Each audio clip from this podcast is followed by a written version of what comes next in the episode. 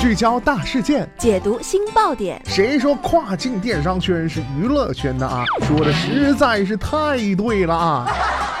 每天跨境电商圈都会有一些新鲜事儿在发生，带大家一起侃大山，聊平台，那些重磅的、争议的、有料的跨境风云，都是你居家旅行的必备良品。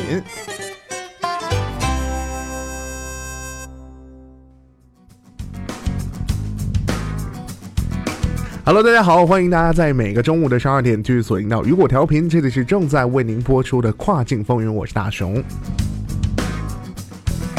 随着全球智能手机持续下滑，印度啊已经成为了各大智能手机品牌最大增长的机遇。然而啊，最近印度的一项新电商政策可能会给小米、OPPO 旗下的品牌华硕等科技公司带来麻烦。那么今天的跨境风云，马上带大家一起来了解一下。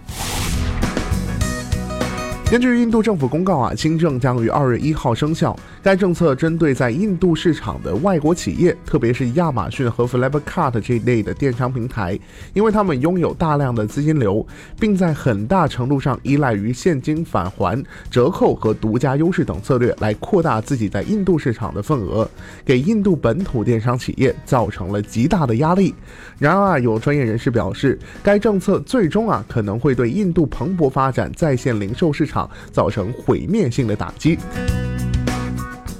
首先带大家一起来关注到的是，印度的新电商政策中有三点尤其突出：一、供应商不能在一个电商平台销售其超过百分之二十五的库存；二、平台不能强制卖家只在该平台上刊登和销售产品；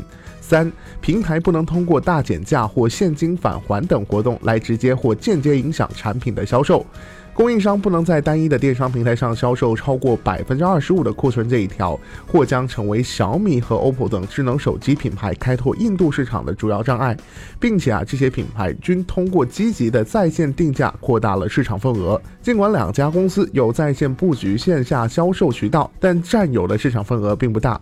市场研究机构表示，这或许是三星缩小与小米之间差距的一个巨大的机遇。虽然呢，三星仅占有印度市场电商零售市场的百分之二十三的市场份额，低于小米的百分之二十七，但是三星公司啊，在印度的线下零售业务是非常强大的。那么，对于像 Realme 这类通过与亚马逊合作进入印度的品牌来说，通过排他性协议和相关营销带来的额外知名度，在推动其品牌产品销售方面把。发挥了重要作用，绕过了印度的传统零售网络，以及通过将物流交给亚马逊，使许多新兴企业在印度得以蓬勃发展。一八年啊，华硕也与 Flipkart 合作，使 Flipkart 成为华硕智能手机在印度的主要销售渠道。目前啊，华硕拒绝对印度新规对其与 Flipkart 的合作关系影响做出评论。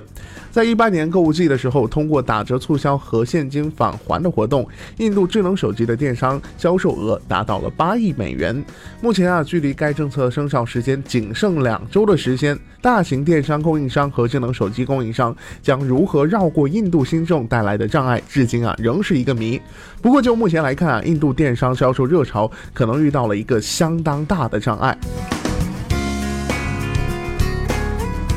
好的，聚焦大事件，解读新爆点。以上就是今天雨果电台为您梳理到最新一期的跨境风云。想要了解更多跨境电商资讯，您还可以持续关注雨果 App 推送的最新消息。我是大熊，我们下期再见，拜拜。